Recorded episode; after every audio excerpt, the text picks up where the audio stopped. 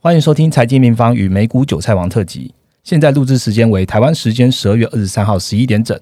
本次的主题是二一年最终弹，圣诞节后的美股。按下订阅后，我们就开始吧。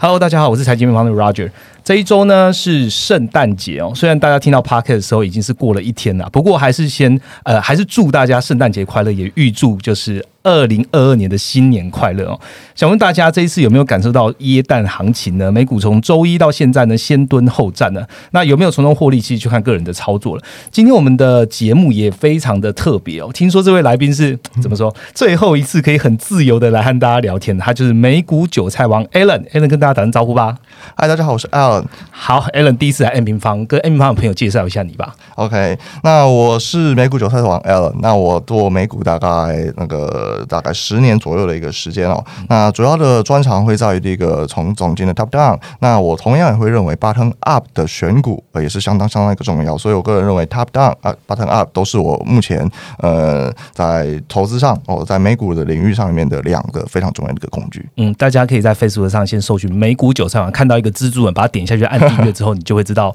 Alan 在讲什么了哈。好，N 平方其实常常有用户来问说，哎，美股个股的想法，那这也是为什么今天呢？除了原本 N 平方在 top down 的角度来看的话，也来找 a l n 一起来聊聊 button up 到底要怎么看哦。那同时要满足 M 平方 Parkes 用户的许愿，其实我们的 Parkes 下方用户就有讲说，他希望可以我们找 Fit 那个 a l n 一起来聊聊，就是我们的医生先生。医生先生听到了吗？今天就满足你的愿望了。好，今天这一场呢，我们邀请 M 平方的市场研究员好 Viviana 来跟 Allen 一起讨论了。欢迎 Viviana。Hello，大家好。好，Vivi 之前就有听过 Allen 对吗？嗯，对我刚进市场的时候，很常看 Allen 的视频。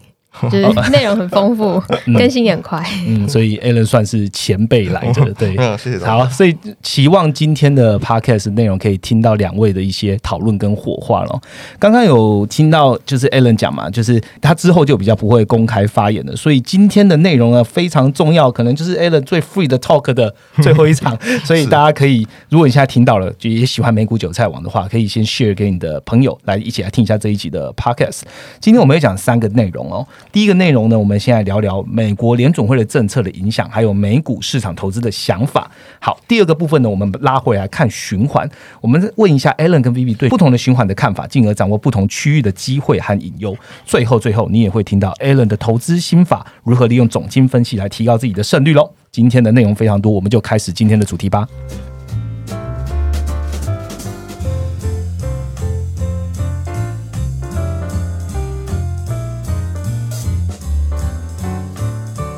好的，我们马上进入第一个主题哦。我们先从距离美股就是最近的一个数据哦，大家可以来关注那个数据来聊一下。今天录音的时间的晚上哦，美国会公布呃最新的 PC 个人消费支出跟耐久材的订单，那这也是 M 方一直在追的一个数据。那如果有数据更新，我们用短评的方式来跟大家说说明。呃，来聊聊十一月密大消费信心报告显示哦，多数的民众认为现在跟未来的财务状况的预期啊，出现了巨大的分歧。那需要留意就是呃，消费购买力啊是否被通膨啊逐步侵蚀，然后会影响美国的消费支出啊或耐久材订单。那这一次的圣诞节呢，通膨有影响到美国民众的消费力道吗？B B 呢？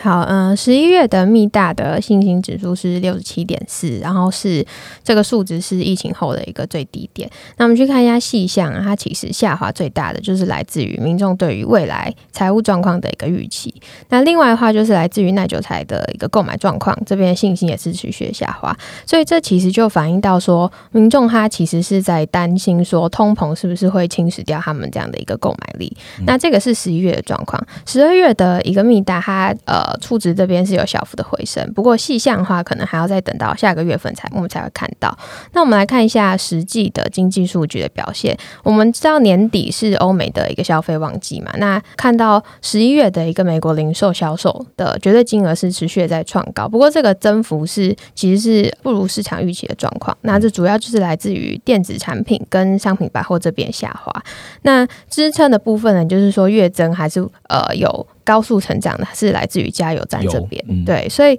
目前来看的话，我们会觉得说第四季的消费，因为它是落在一个消费旺季，所以它等于是说还是有支撑的。可是说旺季之后呢，可能就要稍微的来关注一下这样的一个消费状况了。那我会觉得说明年的呃上半年可能会是比较紧张，因为我们也一直在讲说通膨目前是看到明年上半年可能都还是高档的一个状况，那可能是在年中 Q two 之后才是会看到一个比较缓和的情况。OK，那这是我们用消费的角度来看这个呃最近的一个美国的市场的状况哦。那也想要问一下 Alan，Alan，你最近关心的美国的总金数据有哪一些可以分享？OK，那我个人关注的中那个总经的数据啊，大概有两个。嗯，第一个非常大家一定都会看的，就是 yield curve 的斜率。那当然，这个 yield curve 的斜率，待会 Viviana 会跟大家做一个进一步的一个分享。那我提供大家另外一个非常重要的一个观察点。那么这个观察点也是目前联准会非就是你能够领先联准会去观察劳动力市场的指标。那么这就是 ISM 制造业跟非制造业里面的细项的雇佣指数。那么这个雇佣指数反映的是目前。美国劳动力市场的就业复苏的力道怎么样？那我们呃，我个人是用这个指标去观察美国目前的罢工的状况。那如果你有发现这几。半年哦，就是这几个月，这半年就是罢工潮不断不断的一个在多点开花的一个发生。好，那从原本的塞港，从原本的码头工人，那么现在可以看到，开始一些机械业、机械的制造业哦，相关的一些工人也出现了陆续性的罢工。那服务业也出现广泛性的一个罢工。那这样的罢工的状况都导致了通膨哦居高不下。所以，我们通我个人是使用的雇佣指数哦来观察目前劳动力市场的一个一个状况。那如果果劳动呃雇佣指数持续性的一个好转，那么也代表了供应链紧俏的状况，那么可以进一步的缓解。那进一步的缓解，相信可以在呃明年的 E Q 二二，就是明年的大概 Q one 的一个地方，会缓解部分的一个通膨的压力。那我个人认为，大概在 E Q 二二带给一个季底的一个位置，大概在四月份的时候，我们就可以看到通膨哦一个比较大的一个下滑。那这在这是帮助 Fed 升息的背景啊，会比较健康。好，因为目前为什么？说比较健康，原因是因为现在目前 Fed 升息的背景比较像是落后给那个菲利普曲线，就是 behind the curve。如果大家听过这个东西的话，哦，菲利普曲线主要讲的是失业率跟通膨之间一个抵换的一个关系哦。那失业率的降低，目前是美国的失业率降低，像十一月份的失业率降低到四点二 percent。那主要是因为劳工广泛性的罢工，那么离开了。那个劳动力一个市场，那嗯，在 U 三的失业率的统计面，它不被统计到了哦，因为 U 三的失业率统计是最近四个礼拜你有在找工作的人，你才会被统计在里面。嗯，那目前的那个通膨压力啊，主要来自于缺工啊，供应链的稀缺哦，这些涨价压力，而最重要就是没有工人嘛。那如果各大的工会。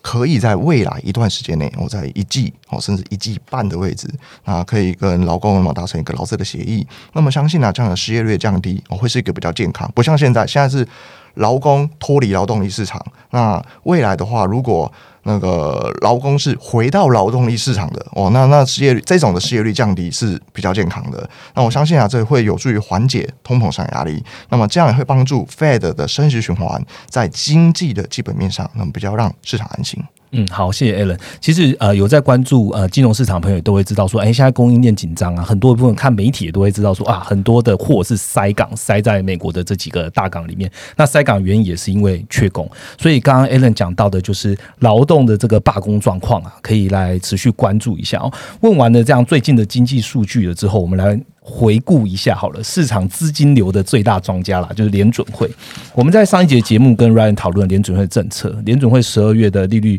维持基准利率不变，但是呢，不管是加速缩债啦，或是明年的升息啊，看起来都箭在弦上了。那他们也把就是通膨的暂时性这三个字也把它 delete 掉了。好，那这边要问一下 Vivi，就是美债值月走势预期会有什么样的变化吗？啊，简单来问，应该是股市还优于债市吗？好。嗯，债市最近的波动其实也蛮大的。我们从债市的一个选择权波动来看，也就是 MOVE 指数。那这个 MOVE 指数其实就是有点像股市的 VIX 的一个概念，不过它是衡量债市波动的。那这个指数呢，它在今年第四季的时候也是走升到疫情之后的一个新高。那主要就是在联总会这边啊，联总会它上次的一个会议，除了它去加速缩债之外，也调升了明后年的一个目标利率。那所以我们看回到股市这边，股市最近的走势其实是比较震荡，可是这个震荡也并非是一个大幅的修正，主要是因为市场其实在呃这一次十二月的 FOMC 会议之前，对就有先猜到说他可能会去做一个比较鹰派动作，那。这次会议的结果其实也算是证实了市场对于明年呃升息三码的一个预期。那这个预期呢，其实就反反映在呃短天期的一个债券值利率。我们可以看到两年期这个债券值利率在十月的时候就开始快速的拉升，而不是等到十二月 FOMC 会之后才开始动。那另外一方面，刚刚讲到短端嘛，那长端的一个利率的状况是怎么样的？长端的利率其实是反而是走缓的。我们看到年初，也就是在呃三月的时候，看到说十年债这边的治愈率有一度来到一点七 percent，可是好像是在呃 Q one 之后就没有再看到是有破高的状况了。主要是因为之前的一个 Omicron 的一个病毒，然后造成说市场对于经济的一个预期是回落之外，另外就是在呃这几周油价的一个修正，其实也是确实有带动通膨预期的走低。那这些都是会影响长端利率重要的一个因素。所以刚刚讲完了短端跟长端利率走势。那长短利率这样子动的话，其实就反映在殖利率曲线上面。那一个健康值利率曲线，它其实应该是正斜率，就是陡峭的状况。因为逻辑上来说，长天期的债券你持有的期间比较长嘛，所以你相对来讲，你就会去需要一个流动性的贴水，所以导致说它的值利率应该是要比短天期的还要高。那殖利率曲曲线呢？呃，今年来看，其实它最陡峭的时间就出现在今年的三月，就是刚刚讲到长在一点七 percent 的时候。那三月之后呢，其实接下来今年大部分的一个时间都是看到殖利率曲线是不断走平的一个状况。最后拉回来看，说殖利率曲线就是 yield curve，它对于股市到底是有什么影响？那殖利率曲线最差的状况就是倒挂嘛，就是说它的短天期是升破长天期的，或者是说像贸易战的时候状况，可能是长天期。反而去跌破短天期的状况，那这样的一个倒挂对于景气来说就是一个警讯。不过我们目前看到，我们先呃去看呃明年的一个状况，明年各国主要 GDP 都还是维持在成长，而且是一个不低的增速。包括说美国这边的年增大概是有五五个 percent 以上，欧元区也有看到四个 percent 以上。那台湾呢？台湾我们知道今年的基期是非常高的一个状况。对，那其实，在呃包括是主基处啊等等这些的一个预估，明年台湾的 GDP 可能也有三个 percent 到四个 percent，所以我觉得说明年要看到利率曲线去倒挂的一个几率是不高的。在这样的情况之下，长短天期的一个利差，我会觉得说它。呃，不论是扩大还是收窄，其实它只要是呃维持在零轴以上，就是正值的状况，就代表说，殖利率曲线它都还是正斜率，而且不是倒挂的一个状况。那这样的情形，其实就是呃，对于比较一个长线投资来讲，都还是股优于债的状况。好，N 平方其实在关键图表这边也有讲到，就是长短天期利差。那呃，现在看起来是长天期是比较走平，那短天期是比较走的走升的比较快，所以在利差会缩小。但是我刚刚比比娜也提到了，明年要倒挂的。机会还是相对来讲是比较低的，主要看到的是各国的 GDP 啊，还是维持成长的，所以大家可以来观察一下这个长短天气利差哦。好，一样回到联总会的政策，这里有很有趣，就是 Alan 啊，在啊视频在影片里面有提到说，哎，Taper 早已不重要哦。你认为市场已经全部 Price in 吗还是你有什么发现？那更进一步来问啊，你觉得接下来用什么方法来选股会是比较好的方式呢？Alan？OK，那为什么会认为 Taper 目前已经不重要了？因为我们必须理解到，虽然美股它不是那个完全效率市场哦，因为我们基本上如果一个市场是完全效率市场的话，我们就没有 Edge 了。那 Edge 就是那个资讯的一个落差，我们可以有这个价差才可以就有价差才可以赚。那如果它是完全效率市场，你的 Edge 就不存在，你获得的资讯跟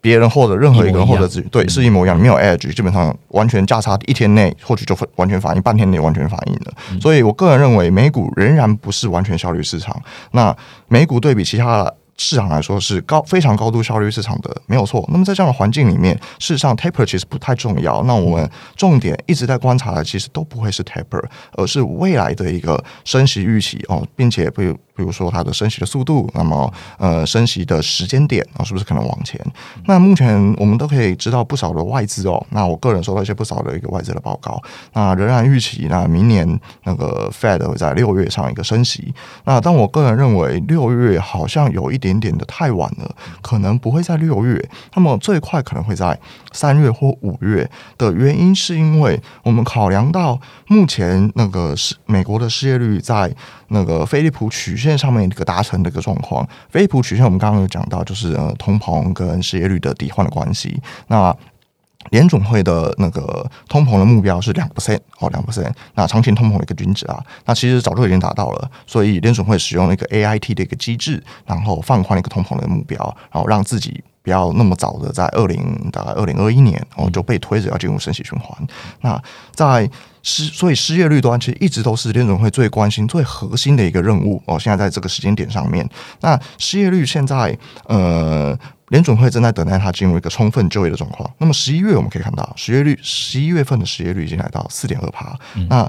现在 ISM 制造业 PMI 的雇佣状况其实有在改善了。我们刚刚讲的雇佣指数嘛，那非制造业的雇佣指数其实也有在改善。所以我个人认为，Fed 可能会比市场预期的那还要更早升息，但。升息的时间点可能会更早，我个人认为可能会在三月，最快三月，哦，最慢五月。但是升息的次数，我可能还在观察，因为现在是呃联总会的点阵图丢出来是升，嗯，可能会升息三码，对，升息三码。但这个升息三码或许是已经考虑到比较大的哦，比较广泛的一个通膨预期，而且我怀疑联总会想要做预期管理哦，利用升息预期去打击通膨预期。嗯，不知道大家有没有理解我讲什么？就是虽然它不一定会升那么多，但我怀疑他想要用升息的预期，先拉升市场的通是那个升息预期，去打击未来的通膨预期。那升息的次数，我个人认为，如果飞利浦曲线在通呃通膨嗯通膨如果在明年哦上半年大概下滑一点，可能联准会的升息的压力就不会这么剧烈啊，不会这么剧烈。可是了不起升息的时间点往前，那可能会不是升息三码。或许是升起两码，那这对股股市来说就是非常非常重要的一个利多，非常重要的一个利多。好，那不管是升起三码还是两码，那我们先撇开这个。那我建议大家在上半年哦，E H 二二里面，我都建议大家在投资组合的一个风格里面哦去做一个转换。我知道二零二零年很好做。啊，你随便躺着赚哦，随便躺着，随便做，随便赚。那成长股，我相信很多人大家都有持有很多的一个成长股。那比如说，嗯，比较有名的，好了，比如说什么 DDOG 啊，比如说什么 Snow 啊，当然 Snow 是相对非常呃稳健的一个成长股。那哦，像其他的，像最近已经跌翻了，比如说像 SE 哦，我要跟大家分享的是，有一些成长股哦，它这一波的估值杀下来，那大家一定会想要去捡。哦，一定想像我个人，我最近也减了，也减了一些。那怎么减？哦，怎么减就是很重要的重点。我建议大家在减成长股的这一这个部分，你可能关注的是未来可能可以被 P E 估值。什么叫可以被 P E 估值呢？因为有，嗯，像我个人的话，过去在成长股的仓位都是使用 E B 除以 Sales，好或是或是用 P S 的方式去做估值。那这样的估值的方式，就是专门针对。以及还是不赚钱、比较不赚钱的新创企业，因为他们本身就在呃，因为才刚可能，比如说呃，在市场上没有很久，他们的产品也是刚推出。我们在 S curve 上面，在 S 曲线上面还在于前缘，然后在这个 early stage 的这个状况，所以在他们在一个早期阶段，所以他们不太赚钱，都还在资本支出，都还在烧钱，所以他们 EPS 出不来，所以你会使用 EB tree sales 或是用 PS 的方式去做一个估值。但是问题来了，随着明年来到一个紧缩循环，我建议大家。对于过去这些成长股，你要给他更少的耐性哦，更少的耐心。你过去可以给他两年、三年不赚钱，你都受得了。但是随着市场的宏观 macro top down 看下来，如果他明年还是不赚钱，后年展望到后年。它还是不算，那你可能要非常非常一个谨慎哦，非常非常一个谨慎，因为总体的经济环境哦，其实是在收缩的，所以我建议大家在 EB 过去你用 EB 除以 sales 哦，用 PS 来估值，那未来我希望大家你的 portfolio 里面可以找这种转机股，就是它未来可以在一年内或是半年内，哎，它就实现获利。哦，了不起！你要等到二零二三年，哦，这种就可以实现获利，可以未来转做 P E 估值的股票，哦，有的有的，真的还还不少，哦，还不少这种股票是有的哦，是有的，而且这一波估值有杀下来，那我提供给大家做一个一个方向一个思考。好，谢谢 Alan 哦，呃，Alan 刚刚有讲一个重点嘛，除了用用 P E 估值的方式去选个股之外，他有讲到说明年还是要去转到。呃，成长股哦，就是 EPS 有万转转正的一个成长股。那这些也要来问 B B N 哦，就是说联准会明年预期升息嘛？刚刚我们讲，他现在是用预期升息去去处理，就是预期通膨。刚刚 Alan 有提到，那再怎么样算，都还是算长期低利的一个环境，这是不会变。那请问 Vivi，你认为成长股还能延续吗？好，嗯，就像 Roger 刚刚讲的嘛，联总会这一次你去看它 FOMC 的一个利率点阵图，那它的长期的一个利率其实还是定锚在二点五 percent，这是没有变的嘛。那二点五 percent 它的一个水平大概是落在哪里？其实，嗯，基准利率二点五大概就是在呃一九年贸易战它降息之前的一个水准，所以基本上来说，你把时间再拉更长来看，还是一个非常非常低的一个水准。所以这样低利率的一个环境啊，其实它是相对。有利于成长股一个比较长期的表现那尤其是在说，嗯，我们之前提到的一个半导体周期，就是在呃，我们讲到库存周期嘛，另外还有个比较长的一个产品周期。那这个产品周期其实也还没有走完，所以许多就是有在于趋势上的一个产业，它可能还没有看到获利的一个实现，可是可以确定的是说，有非常多的一个相关资源都不断的在投入。所以从大方向来看，嗯，如果你们去把呃 MSCI 它的一个世界的成长的指数。跟 MSCI 世界的价值指数拉出来看，然后你就可以看到说，嗯，二零零八年就是金融海啸之后，也就是全球进入一个非常低利率的一个时代嘛。在零八年之后啊，成长股它的一个这个指数 MSCI 的指数，它是一路去碾压价值指数的一个表现，尤其是在近两三年，就是贸易战，然后疫情之后的，我们看到一无限量 QE 的一个时代，这样的一个差距是呃更明显的去拉大，就是说在成长股这边，相对于价值股是。大幅喷出的一个状况。那短期的话，呃，刚刚我们花了很多时间去在讲明年 Fed 的一个政策嘛。那明年确实利率环境是有在改变的，那不免说这之间还是会看到一个修正、一个波动。然后包括说，不管是估值啊，或者说刚刚 Alan 提到这个耐心可能要去降低的状况。那不过我会觉得说，更长期来看，我觉得全球要回到过去的。呃，一个利率水平比较高的一个状况是非常有难度的。那另外来说，就是产业的一个趋势，它其实要被扭转也是不容易的状况。好，谢谢。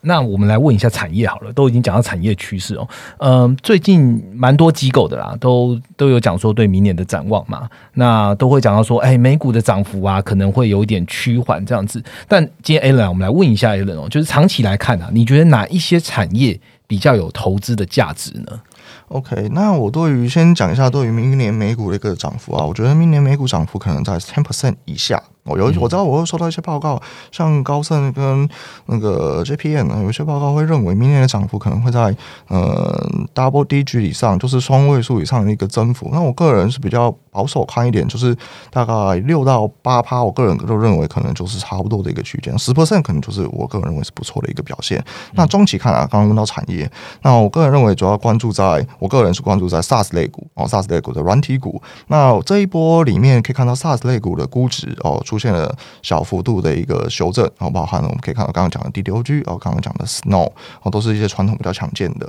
SaaS 股。然后包含了像现在比较呃全职股里面比较大的就是微软哦，微软的也是 SaaS 股。好，那主为什么看的是软体这一块？主要是因为我们看到了 Google。哦，Amazon、Facebook 在云端市场的一个资本支出，哦，Capex，待会跟大家讲一下 Capex 循环，就是 Capex 的一个资本支出的一个态度，我们可以看到，可以发现这里是业绩最具确定性的一块。为什么讲业绩最具确定性？因为大家想要，如果你是老板。嗯，那你一定会，如果你愿意，你要提拨资本支出，你是不是看到先看到需求，先看到订单，对不对？那你看到需求，看到订单，你才愿意提那个看那个提拨更多，对，愿意投资提拨更多一个资本支出嘛，对不对？所以这是一个很直线的一个想法，这很正常。所以我们可以看到，那在这个想法里，我们来验证一下，在微软的三 Q 而已，我包含二 Q 二也是这样子，一 Q 二也是这个样子哦。那三 Q 二财报里面啊，微软的 To B 的合约的履约的余。履约余额，好，在履约余额，那呃，履约余额是在微软里面比较一个领先指标的一个项目哦。如果大家财报里面可以看，去看一下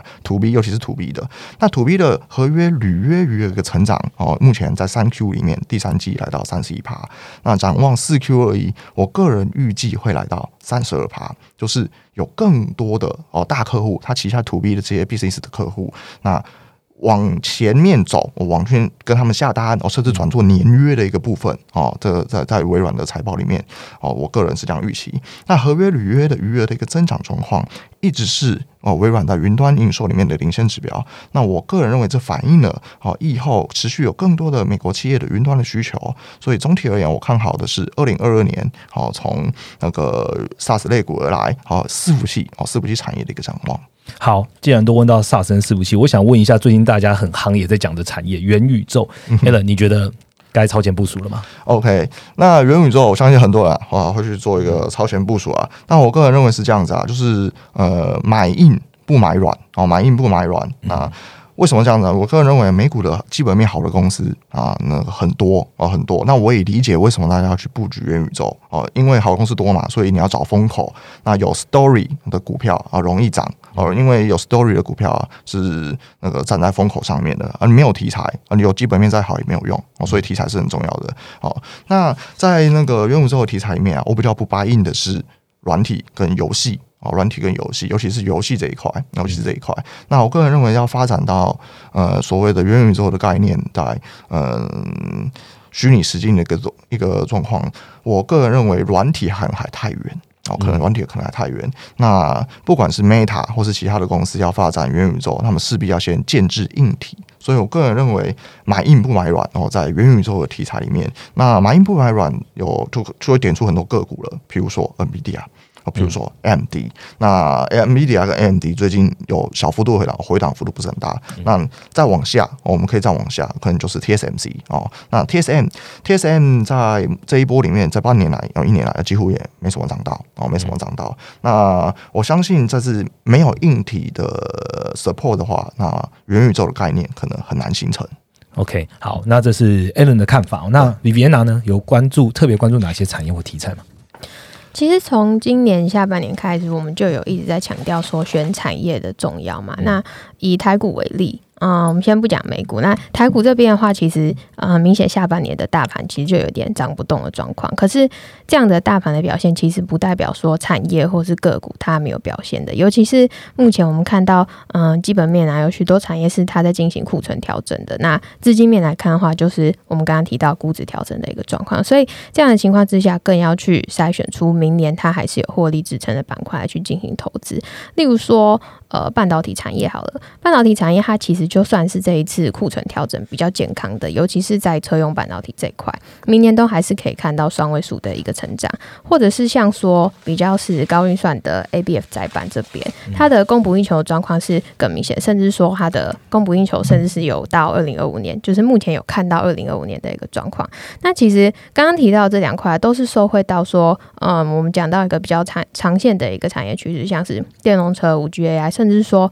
刚刚呃你在聊的元宇宙的这些的趋势来带动它的一个需求暴增。那元宇宙的一个题材这边补充的话，我我也是认同 Alan 刚刚讲的，然后我觉得说目前其实有点还是偏向是在做梦的一个阶段，其实有点像是很多年前的一个电动车。那我觉得目前元宇宙就是在这个阶段，不过有一些是呃它的获利可能是可以在比较早就去实现的相关产业，例如说刚刚有人提到呃买硬不买软。像是最近有观察到光学的这个族群啊，就是它可能是应用在就是 VR 或者 AR 头盔上面的镜头上面的，就是我会觉得说，像这一类的方向去思考的话，它可能会是元宇宙的一个题材里面比较 solid 一点的观察观察的一个标的。好，谢谢两位在第一部分告诉我们从呃美股最近的数据，然后再看到联准会明年的态度，然后再到产业，甚至到选股方面，我们其实都有一些琢磨。下一个主题，我们来聊一聊循环。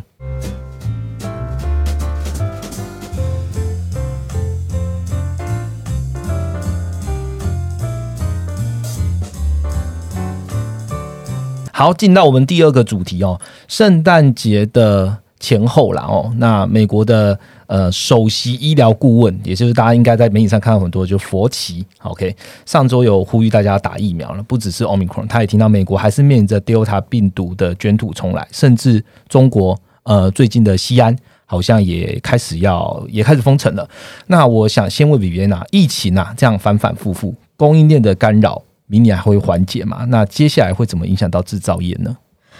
我觉得疫情方面啊，其实它对经济的影响已经是不大了。虽然说我们最近可以看到说，像欧洲地区它是再度的提高控管，但是我觉得呃要出现像是呃去年或者是年底这样的比较大规模的一个封城，这个可能性是比较低的。然后因为这样的封城，再去导致说供应链再度中断的一个情况，我觉得也是不容易见到。主要就是因为嗯、呃在前几集有提到说，Omicron 它虽然它的一个传染率很高，可是它的死亡率跟重症率是是比较低的一个状况。另外就是说新的疫苗，呃，我们可以看到 Pfizer 他讲到说，虽然打两剂的一个保护力是降低的，可是你如果再追加去施打第三剂的话，还是能够非常的有效去避免掉这样的一个变种病毒今。天早上最新的那个 Pfizer 好像口服疫苗，美国好像是可以通过了，嗯，所以看起来也是如 V 刚刚讲的，就是新的疫苗或是新型的疫苗，应该也都在路上这样子。嗯，那他们也有呃，就是预计说新的疫苗会是在明年三月的时候试出嘛，所以我觉得这方面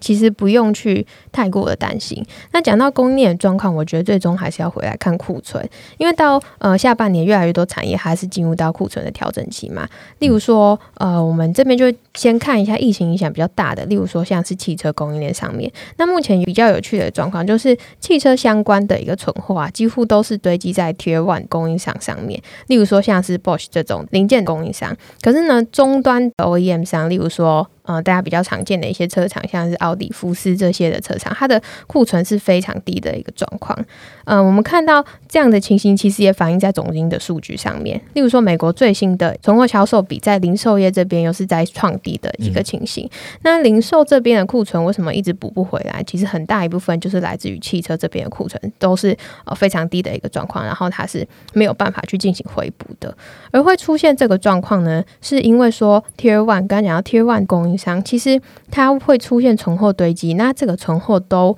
大部分都是半成品，就是 WIP，就是 working Progress 的这些的一个成品，也就是从今年我们不断在听到长短料的一个问题，所以这样的问题就导致说，呃，这个货它没有办法完整的出到终端这边的 OEM 上，然后最终再去呃出到终端的消费者这边。那汽车供应链的看法可以去参考一下我们的快报。嗯。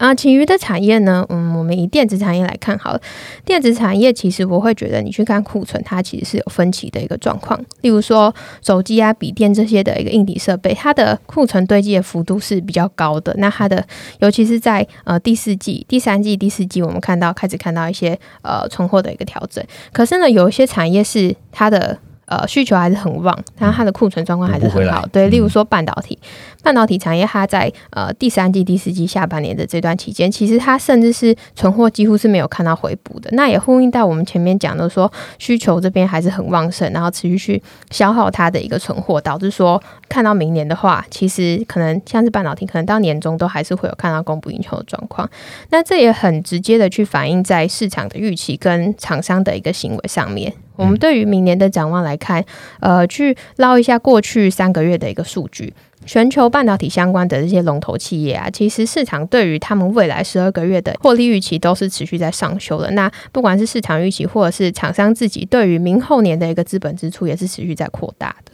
好，Vivi 讲到重点嘛，供应链的状况基本上看库存，我们讲了一些。呃，产业间的一些库存的状况。好，来问一下 Alan 好了，Alan 在有一集的节目也有提到，就是美股的补库存循环的下一棒，就是所谓的 Capex 循环哦。那这个资本支出的循环，在 A 平方比较去难比较没有一个 focus 在特别琢磨。那我们就好好问一下 Alan，你怎么看这 Capex 循环呢？OK，Capex 循环的状况其实不还不难理解啦，哦，就是由大型股去带中型股的，带小型股，像台股也是这样子哦，一定是台积电先提拨 Capex，然后去养了一堆供应链。那所以 Capex 循环，美股的 Capex 循环指的是 S M P 五百这些大型股，那么在扩大了资本支出之后，那么开始去带哦中型股，像 S M P 那个四百，然后再去带那个 H 呃那个小型股 S M P 六百的资本支出，哦，资本支出就开始出现一个。经济的内部的内生增长的一个效果哦，经济的一个内生增长，就自己就自己有一个很强强劲的一个动力。好，那么过往我们可以经历了，这是这样的一个循环，资本支出循环。过往啊，我们经历了 Web 二点零好的数位化革命开 a 循环，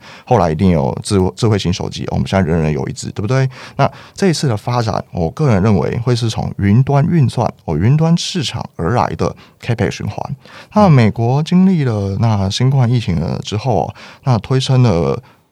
广泛的哦，美股企业还有个人的用户，那么强劲的一个云端的一个需求，就是大家纷纷的呃上云上云。那这迫使了云端的提供商正在加速扩大 Capex 哦，那包含了 Google 啊、微软啊，我们在哦最近的几个 quarter 里面的财报，我们都可以看到他们对于资本支出的一个态度，然后非常非常一个积极，那么多次强调会持续扩大投资在云端运算以及 data center，哦就是资料中心上面哦这个主轴。那当然有些人可能会疑问。啊，就是这些公司啊，可能会不会就是资本支出是假的哦，资本书假的，那我们就必须做一个对标嘛。那我建议大家，你如果你觉得它是假的哦，你可以去对标 Intel。啊，你可以对标 Intel 的一个下单的一个状况啊，你也可以去对标，比如说台股有很多的哦供应链的一个伺服器的一个那个厂商，比如说像伟影哦，你可以去对标这些他们的营收的接单的一个状况，所以你就可以证明回推回来哦这些。美股的上游的一个巨头，好像 Google、微软，他们的资本支出是不是真的假的啊？其实我已经看过了啊，是真的，啊，是真的。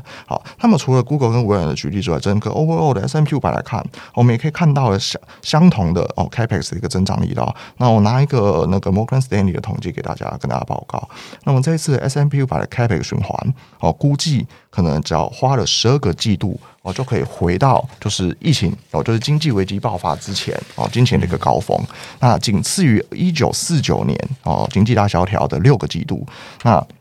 远远快于两千年网络泡沫的十七到十八个季度，以及二零零八年的三十八个季度，是什么意思呢？这讲这在讲的是每一次哦，美国经济爆发了、经历了经济衰退之后，企业 S M P 五百企业总共需要花多少的时间才愿意重新关注在投资之上？那么现在。速度是非常非常快哦，仅次于一九四九年的六个季度哦，仅次于一九四九年。所以现在 Capex 循环哦，在 S M P 五百里面哦，是那个共识其实非常非常强劲。当然，这也彰显到了美国经济的强需求。而且我们刚刚讲的，一定要有需求哦，老板才会愿意提拨，董事会才愿意提拨哦，更多一个资本支出的一个投资哦。所以 Capex S M P 五百 Capex 的那个大局的扩张啊，那我个人认为哦，那个在二零一二零二一年哦。那个获利复苏之后，我们可以看到今年 S M P 的获利其实是不错哦。二零二零年就不用说了哦，大幅度一个反弹，所以获利复苏，那企业有钱赚，那么相信 S M P 五百的许多企业，那么也开始愿意重新扩大 Capex 哦，来应对下游的需求。嗯，Allen 讲了，我有想到，就是 M 方出的这个科技巨头的四个趋势里面，云端运算确实是我们那时候也 point 出来的一个蛮重要的趋势哦。刚刚听到 Allen 讲一个过程哦，就是 Web 二点零的数位化革命开辟循环，后来智慧型手机到现在云端市场，哎。我就想要问一下，Web 二点零在过了两次的开辟循环之后，Web 三点零，Allen 你是怎么看？你跟 Elon Musk 一样吗？认为它是一个假议题吗？OK，我个人认为一呃，Web 三点零的假议题，我个人啊，我个人，我个人认为的假议题主要存在于比较呃区块链端的。我不说是，我说的不是技术哦，技术我很白印哦，我很白印区块链的技术。那我所所谓的嗯，觉得我比较不白印的是一些。代币哦，或者是 DeFi 的项目哦，或者是 NFT 哦，NFT。那 N NFT 这份的话，我个人也是有买的啦。我个人就玩一下，因为基本上就是呃，你一定要参与一些市场嘛，你才会理解里面的人在干嘛。那我个人是有玩一下，有发现里面有一些泡沫的一个状况哦，有一些泡沫的一个状况，就是嗯，项目冒得很快哦，那价格你也没有办法被估值哦。当然，我们都知道这些虚拟货币的价格没有办法被估值的，所以我个人认为就是 Web 三点零这块。的假议题哦，我个人不答应的哦，可能会是在于这些嗯比较有金融投资领域，我个人认为有点泡沫哦。这边其他的部分，我个人我都还是还蛮认同的。OK，好，那问完了这个，我们怎么样看这些 Capex 啊循环之后呢？我们来问一下，就是大一点的市场，我们先从新兴市场开始问好了。新兴市场，呃，二零二一年大家知道状况嘛，通膨的因素啊，然后新兴市场很多的央行呢，更快进入了一个所谓的升息循环哈。巴西跟俄罗斯，我们已经讲了很多次了。那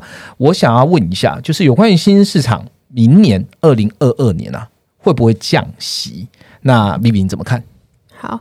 新兴市场今年的通膨其实飙得很快速。那为什么我们总是看到说新兴市场的通膨好像比？这些欧美国家还要来的更失控，主要就是他们终端消费的一个组成其实是不一样的。新兴市场它在于像是能源啊、矿产品或是农产农产品的这一些的消费的比重是相对的高很多。那相相对来说，欧美国家它可能就是在服务性的一个消费这边是占比是更大的。呃，回到新兴市场，这些呃刚刚讲占比比较高的原物料，那它的原物料价格我们知道其实它的波动度。相对于服务性消费来讲，又大的更多。尤其是在今年看到的一个中南美洲，其实中南美洲他们其实除了能源的通膨之外啊，他们今年又有看到呃天气因素来去加剧了他们农产品价格的一个上涨。所以对于中南美洲来说，中南美洲来说是有点像是呃雪上加霜的状况。相相比来讲的话，其实新兴亚洲今年就比较没有看到这样的一个问题。所以从升息的时程来看，也是相对来讲比较落后的。那我们看到明年的话，其实这些的大宗商品，它的价格就是很容易看到大起大落嘛。例如说，今年的铁矿砂就是一个很好的例子。再加上说，今年大宗商品的基期垫的那么高。那我会觉得说，明年新兴市场国家其实他要去担心的不是通膨，反而他甚至有可能要去担心的是通缩的可能性。例如说，今年带头升息的巴西啊、俄罗斯这些国家，明年下半年都会有机会，因为通膨的下滑，就是说对于通缩这样状况。呃，要去因应而去进行降息。呃，从这几次的一个利率决策会议，其实就有可以慢慢的观察到，就是这些央行的一个态度，其实有慢慢的在试出一些转变。例如说，巴西，它虽然说第四季它的一个升息是升的非常猛，可是它在十二月的会议上特别提到说，呃，货币政策的紧缩进程将会持续直到通膨的环节，就是他之前都没有。提到说他要呃紧缩到什么时候？那所以他这次算是说给出了一个指引，那也确认说明年确实如果通膨下来的话，它是有可能会去结束这样的一个紧缩进程，甚至是降息的可能。嗯，那新兴市场的货币政策，我会觉得说你去看的话，其实是它是比较混乱，或者是比较没有一致性的，尤其是在呃这种小循环主导的一个时期，而不是像两千年或是零八年或者是二零二零年这样种这种全球的大衰退。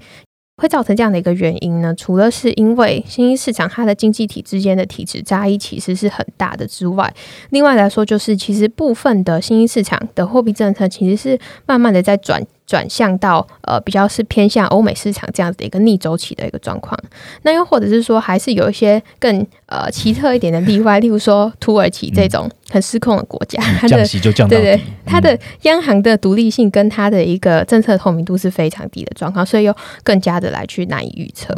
好，我们回顾一下二零二一年，好了，二零二一年呢，新兴市场开始升息，然后呃。成熟市场就开始不动。那二零二二年呢？现在看起来，成熟市场陆续都要升息，然后新涨可能刚刚听起来会因为面临到一些通缩的风险，然后可能会做降息。看起来明年的分歧还是蛮大的哦。刚刚问完新兴市场之后，我们就来问成熟市场。Allen，你对于成熟市场升息循环有什么看法？OK，那我对于成熟市场的正循环看，那么主要思考有两个部分。那第一个部分是那个成熟市场的生意循环对比新兴市场来说，那么绝对会比较温和啊，比较温和。所以我们以美国来呃成熟市场与美国来举例好了。那呃在联准会这个升息循环，我个人认为升息那个预期会提前哦，但是我个人不认为哦，在上半年美债值率有大幅的上涨的一个风险哦。它因为大家都知道升息如果预期提前，那么一有 yield curve 哦，一有，尤其在十年期美债值率那边，我可能会做一个反应哦。那我个人认为，十年期美债值率应该不不太会有大涨的一个风险，要从上半年看。那所以这对于美股的资产重评价压力，我相信不会是很大哦。这会给予股市啊，就是美股的企业哦，更多时间来证明 EPS 的 growth 就是成长率哦是可以跟上利率的一个成长率哦。因为我们不管我们在市场上，不管是用 DCF 评价，或是用 Golden Model 那个鼓励增长模型的评价，不管用你用哪一种，基本上我们同步都要必须思考的是 EPS 的 growth 哦，以及那个利率的那个增速。对，那么第二点呢，就是呃，以开发国家呃是成熟市场的一个生意循环，有可能会让原物料的价格哦有点压力。原因因为原因在于是美国的升息速率会比欧洲来的更快哦，那美德利差有可能会持续走扩哦，那美德利差走扩就会导致市场有比较多的一个那个利差交易的动能会产生。那市场会容易往高利率的地方走啊，高利率地方走，所以这样的环境可能让美元指数撑在一个高档。我们现在知道美元指数其实嗯位置已经不低了，然后个人认为有可能在明年上半年会继续撑在那个位置。好，那这对原物料价格来说，而且就不是一个好事。嗯，Allen 讲的其实我们对美元指数看法也是差不多的哦。明年在短期部分呢，美元指数应该还是会处于在一个高位的一个水准然后好，除了前面提到的病毒啊，或是可能的财政政策啊，或是升息降息缩在这些之外。两位认为明年还有什么样的风险要提醒投资用户的呢？比比你先好了。好，明年的风险的话，我会觉得供应链到底什么时候会缓解？我知道虽然讲了很很多集了，但是我会觉得这还是明年的一个比较大的需要关注的议题。那因为它会关乎到说，呃，我们在讲的这个库存的一个调整期，也就是制造业周期，它进到下行的一个阶段，到底会有多剧烈震荡？就是说有没有可能，呃，我们最近就是可能市场都比较看好的这些能够受惠到供应链缓解的一些题材，它的状况其实还是一样差，就是说供应链其实并没有如期的缓解，或者说缓解速度是很慢的。所以，我如果是这样的情况之下的话，就会造成是说它的整个健康的一个库存周期就会被打乱，等于是说它没有要走去库存的这一段。就是可能有些产业它根本就没有补到货，那你要去去什么库存，对不对？所以这样情况之下，就会导致说它的周期被打乱，然后它在新周期它反弹力道其实也是会有限的。嗯。另外的明年的风险的话，我会觉得说可能会是落在说下半年的一个政治风险。那因为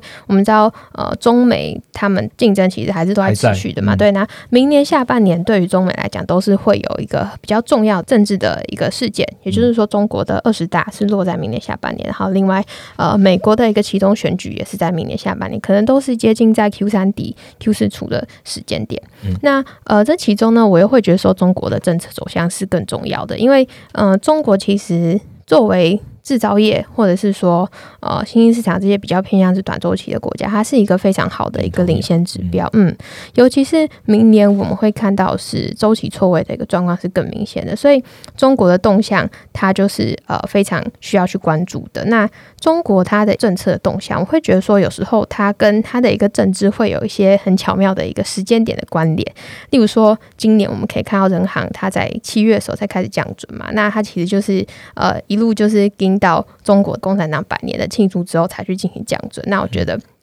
这是呃明年可以去关注的事情，就是说二十大之前我们会不会是呃看到一些更。更多的一个宽松政策，例如说，最近我们看到它又降准，然后又降息，然后另外还有一些就是呃预期说它可能对房市可能会去放宽啊，或者说有在新的基建出来，那这些政策到底会不会实现，或者是说它是不是会有不如预期的状况，可能都是明年比较需要去关注的风险之一。好，Vivi 提了两个风险，那 Alan 呢？你觉得明年有什么风险？OK，我个人认为比较大的一个风险啊，就是美国工会的一个罢工潮的一个失控。我们看到目前美国工会算是一个多点开花。那我最近啊，那呃，因为因缘际会啊，然后就打电话到国内的那个航运的一个供应链里面，然后然后大概问一下美国目前第一个先问的是，一定会是打电话去航运商嘛，一定是先问码头工会目前的罢工的状况。那码头工会目前的罢工状况大概会在呃三月份哦，有可能有可能，如果最快的时间点可能会在三月份达到一个。劳资协商最快最快，然后有可能会往后延。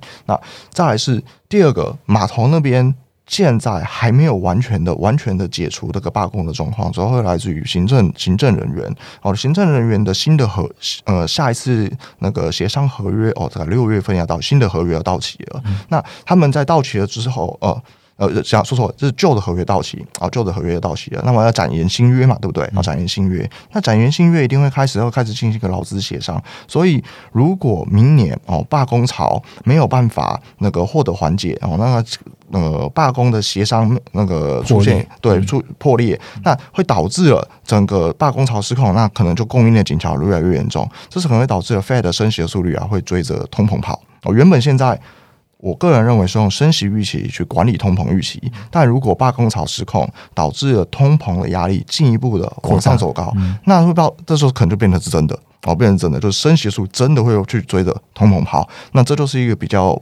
非常不好的一个状况哦，非常不好的状况。那这是一个很严重的一个，我认为是很很严重的一个政策失误的一个风险啊。哦，那这会加速那个 EO curve 的斜率哦，在那个明年的下半年，或许哦，如果出现这个风险，那可能明年下半年就接接近倒挂的一个位置哦。明年下半年，那目前的美国通膨压力是比较高的哦。我们也呃呼应这一段，我们也讲一下，就是美国目前啊的国会的针对基础建设一个法案。那明年初美国国会复会之后，我个人认为呢，拜登政府的基础建法案可能就会通过了。那么，虽然我们十年哦，十年一点七五兆到两兆美元的规模看呢，不是太大哦。这规模以十年的长度来看呢，不是太大。那但是因为目前美国经济其实不缺需求啊，我们缺的是供给，我们缺的是缺工，我们确实缺料。所以财政政策不管怎么样来说哦，对于通膨来说都是一个加分项，而不是一个减分项。所以如果哦，现在我们就已经有一个基础建设法案的一个通膨加分项，如果工会有罢工失控，那通膨的加分量更大。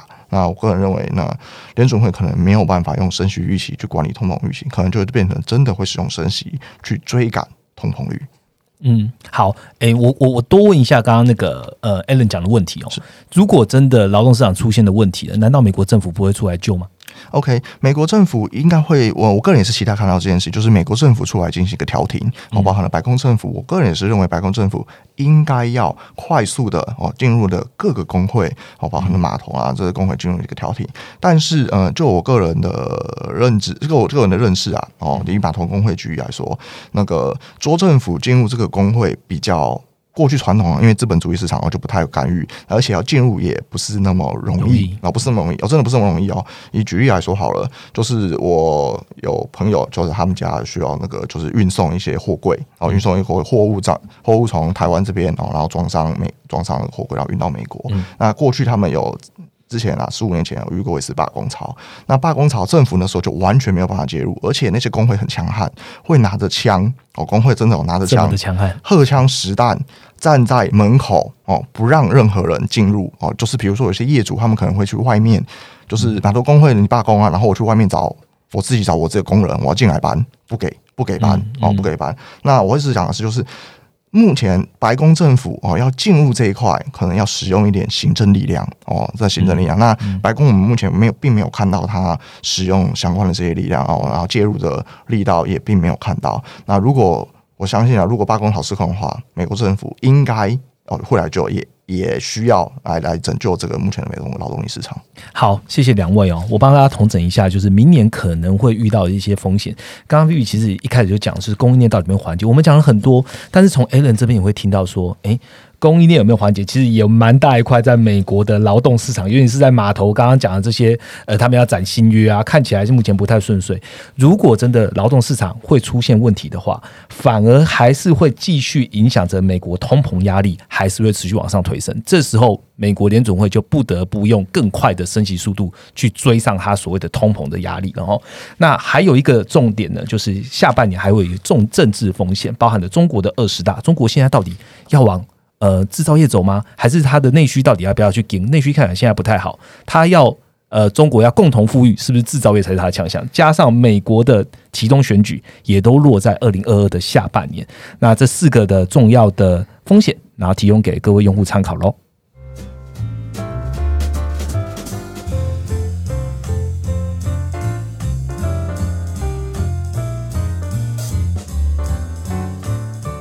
好，我们来到了第三个主题哦。刚刚听了两个主题，基本上都是。蛮需要认真、好好好的来思考的一个内容。我们第三个主题让大家来放松一点点，我们来好好聊聊美股韭菜王好了。好，我来先问 Alan 啊，这个粉砖叫美股韭菜王，你是什么时候开始就是研究员的这样的一个职涯的呢？OK，那我觉得研究员的职涯 sales side 啊，哦，我们讲 sales side 就是 sales side 就是一般大家听到的法人的一个机构，就是会出报告这些人哦，sales side sales side 研究员职涯大概是在二零一四年的时候开始的，那这个职涯会在今年底结束，那我明年啊。去拜赛，哦，会来管理一些资金。那呃，美股韭菜网的粉砖这个名字啊，哦，大家不要看到韭菜韭菜两个字啊，就想要我被割，我被割了。我反而觉得，嗯，我们先预设自己是个小韭菜。那事实上，我们每个人也是，我们在美股投资也是一个小韭菜。但这是其实代表一个良好的一个投资心态。那么面对市场一个谦虚哦，不是骄傲哦，那也是常常我提醒我自己一个地方。那即使是韭菜啊，那我个人认为是有分类的哦，看你是嫩韭还是旱韭。那欢迎大家啊加入美股韭菜王啊，训练你成为最强悍酒。好，我们来问一下最强悍酒好了。你认为避免成为嫩酒的最大原则是什么？OK，我认为最大的原则是哦，嗯，这边提醒大家非常认真听哦，你不要去 backward looking，好，backward looking。我不管你是研究，比如说大家可能研究基本面、研究那个财报哦，然后研究 top down 的总金的，都很容易犯了这个毛病。哦，就是 backward looking，就是往后看哦，很多数据是往后看的。我随便举例一个失业率，哦，随便举一个非农，都是 backward looking 哦。你必须利用这些 backward looking 的数据去做 forward looking 哦，这是一个。第二个是实时检查市场的论述哦，story 哦。那呃，论述嗯，讲论述会比较难啊，哦，解读论述，那我教大家你要如何检查哦，什么时间点你要检查市场的论述哦，以我个人在金融训练上面的停利哦、停损的方式，我个人不设停利。我个人不设停利哦，那我关注的是进场的估值的点位哦，估值的一个位置。那停损的方式是设定个股的股价高点下来跌十趴哦，作为一个检查点，做一个 check point 哦，或者是更精准一点，如果大家想更精准，你可以设定跌下一个标准差哦，跌跌下一个标准差，因为有些中小型的成长股里面哦，因为它在 S curve S 曲线的早期，所以它的股价波动很大，比较大哦，波动很大，所以随便买一个跌，随便很容易就跌十趴，所以那个设置一个标准差。哦，会是一个比较容易不被洗出场。那呃，股价为什么那个设那个会出现下跌跌幅十趴的幅度？我们刚刚讲我们不设停利嘛，那我们如果进场的点位还 OK 哦，那进来了之后，那设定一个下跌十趴的幅度，原因是因为。市场在下跌十趴的时候，一定会有一个看空的论述去主导股价走跌。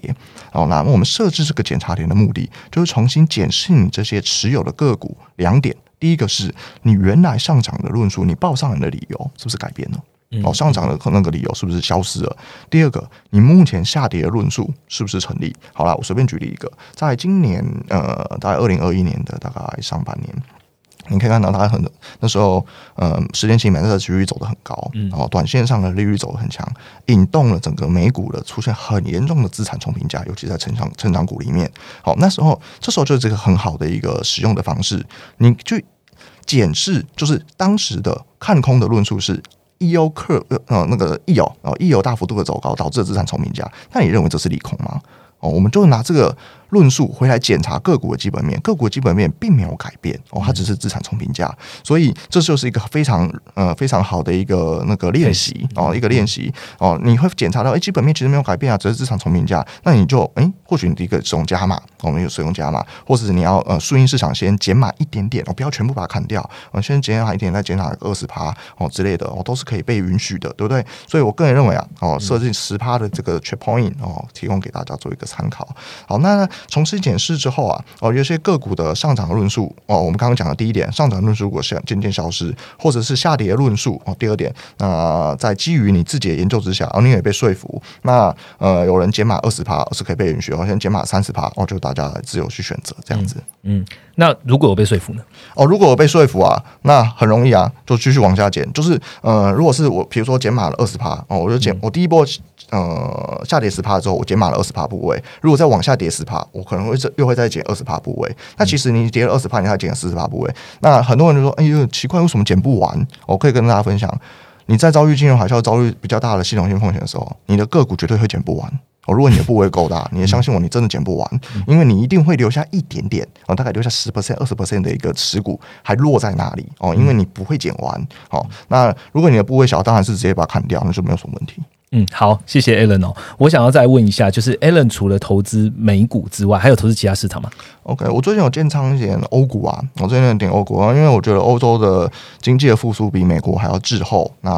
啊估值相对目前来看是相对一个吸引人哦，所以我个人有来那个我的 portfolio 里面有建仓一些欧股。日股呢？日股哦，日股就没有了，哦，日股就没有。好，那我还要再问一下关于学习的部分哦，就是嗯，Alan 常常在呃美股九大网这边会分享。自己的总经或者说个股产业的一些看法，那我想问，就是对总经对你的投资带来的影响有多大呢？如果我现在听众是一个总经的初学者，你建议要怎么样开始他的学习之路？OK，我们先回答第一个问题啊，影响有多大？那影响有多大？我个人认为是，嗯，它不当对我而言是进入这个产业，就是投资领域哦，最重呃基本功哦，基本就是每个人基本上你都要有一点这方面的一个 sense。那因为我始终相信啊，那 top down 如果总经状况表现的不错，那种企业获利也会不错，哦，这个 make sense。因为就是经济好哦，那企业获利也就会好。那所以 top down 在我的投资影响上面哦，主要是让我在宏观经济的动态之下，我能够去找出在目前的市况里面。哪些产业有潜力？哪些产业啊，你可以被忽略？嗯，好。那再来讲到学习啊，学习。我个人认为呢，呃，学习的话，就是嗯，我不建议用哪一个经济数据去作为一个入手啊。那我建议可以，你如果想要学习的话，那你就先围绕着十年期美债值率的定价哦，十年期的定价去做一个学习。那十年期美债值率是一个商品，哦，如果大家知道的话，哦，十年期美债值率率。那因为我相信啊，利率就是一切资产。定价的基准哦，利率就是一些资产定价的一个基准。然后，大家看到你手上你所有买的东西，其实都是利率定价基准所所形成的。那而在利你理解利率的这个过程里面。哦，理解这个利率的形成，你就可以哦涉及到认识一些央行的政策，那么通膨的预期，哦，甚至债券市场的一个工具，哦，这当然比较深，哦，许多的面向，哦，你可以从一个微观的角度，从这个商品里面一个微观的角度出发，那么可以做一个比较宏观的一个学习。好，谢谢，真的非常谢谢 Alan 在百忙之外跟我们做交流，这一集真的是很多很多的内容哦。Alan 还有什么想法想跟大家分享的吗？OK，我有个想法就想跟大家分享的是，我知道嗯有一些呃，比如说大家学习总经的哦，学习。个股研究、财报、基本学会计的都一样，因为我以前念会计，哦，都一样。那我个人认为，top down 啊，哦，大家不要只看 top down，哦，top down 不要只看 top down。然后，一个好的投资者，你应该具备 bottom up 的选股能力，哦，因为如果 top down 的话，很容易你最后买进的标的变成 ETF。嗯，你买进 ETF，当然不，我不是说 ETF 不好，我不是说 ETF 不好，因为如果只是一般的小散户，我们要存点钱，我就认为这长期投资来看，ETF 是一个哦好工具，是非常非常好，ETF 这个工具是非常非常好。但是我个人认为，如果你是比较积极的投资人，然后你甚至你甚至来说，你是一个好的研究员的话，选阿尔法的能力就很重要，然后就是选超越市场的一个报酬。所以我个人认为，就是嗯，投 top down 哦，大家不要只看 top down 哦，bottom up 哦，bottom up 这一块也是同等的重要哦。当然，bottom up 这边的话，也不要说就是觉得嗯他不当这边没用，所以两边我觉得是相辅相成的。那欢迎大家哦，在这个总监学习里面，欢迎大家订阅财经 M 平方，那么支持他们做出更多更好的一个内容。好，感谢 Alan。Alan 讲到这个财经啊我也想要呃有一个 benefit 给呃美股韭菜网的一些用户。那也就是说，你现在点击我们资讯栏下方的这个十四天啊免费的使用 M M Pro 这个连接，那你就可以使用 M 平方全站的功能。好，那如果你今天是美股韭菜网听众朋友或是用户，那想要来了解的，也可以直接点击这个链接来兑换我们的 AM Pro，你就会知道。Top down 的方式如何来看待整个总金市场喽？那节目的最后呢，也要跟观众朋友提醒一下，下个星期日呢，我们是迎接二零二二，那我们的 Podcast 也会暂停一周，但取而代之的是呢，我们创办人会在一月三号的时候用展望的方式在线上跟大家见面了。那我们今天的内容就到这边，也谢谢 Allen，谢谢 Vivi，我们下下礼拜见喽，拜拜，拜拜，拜拜。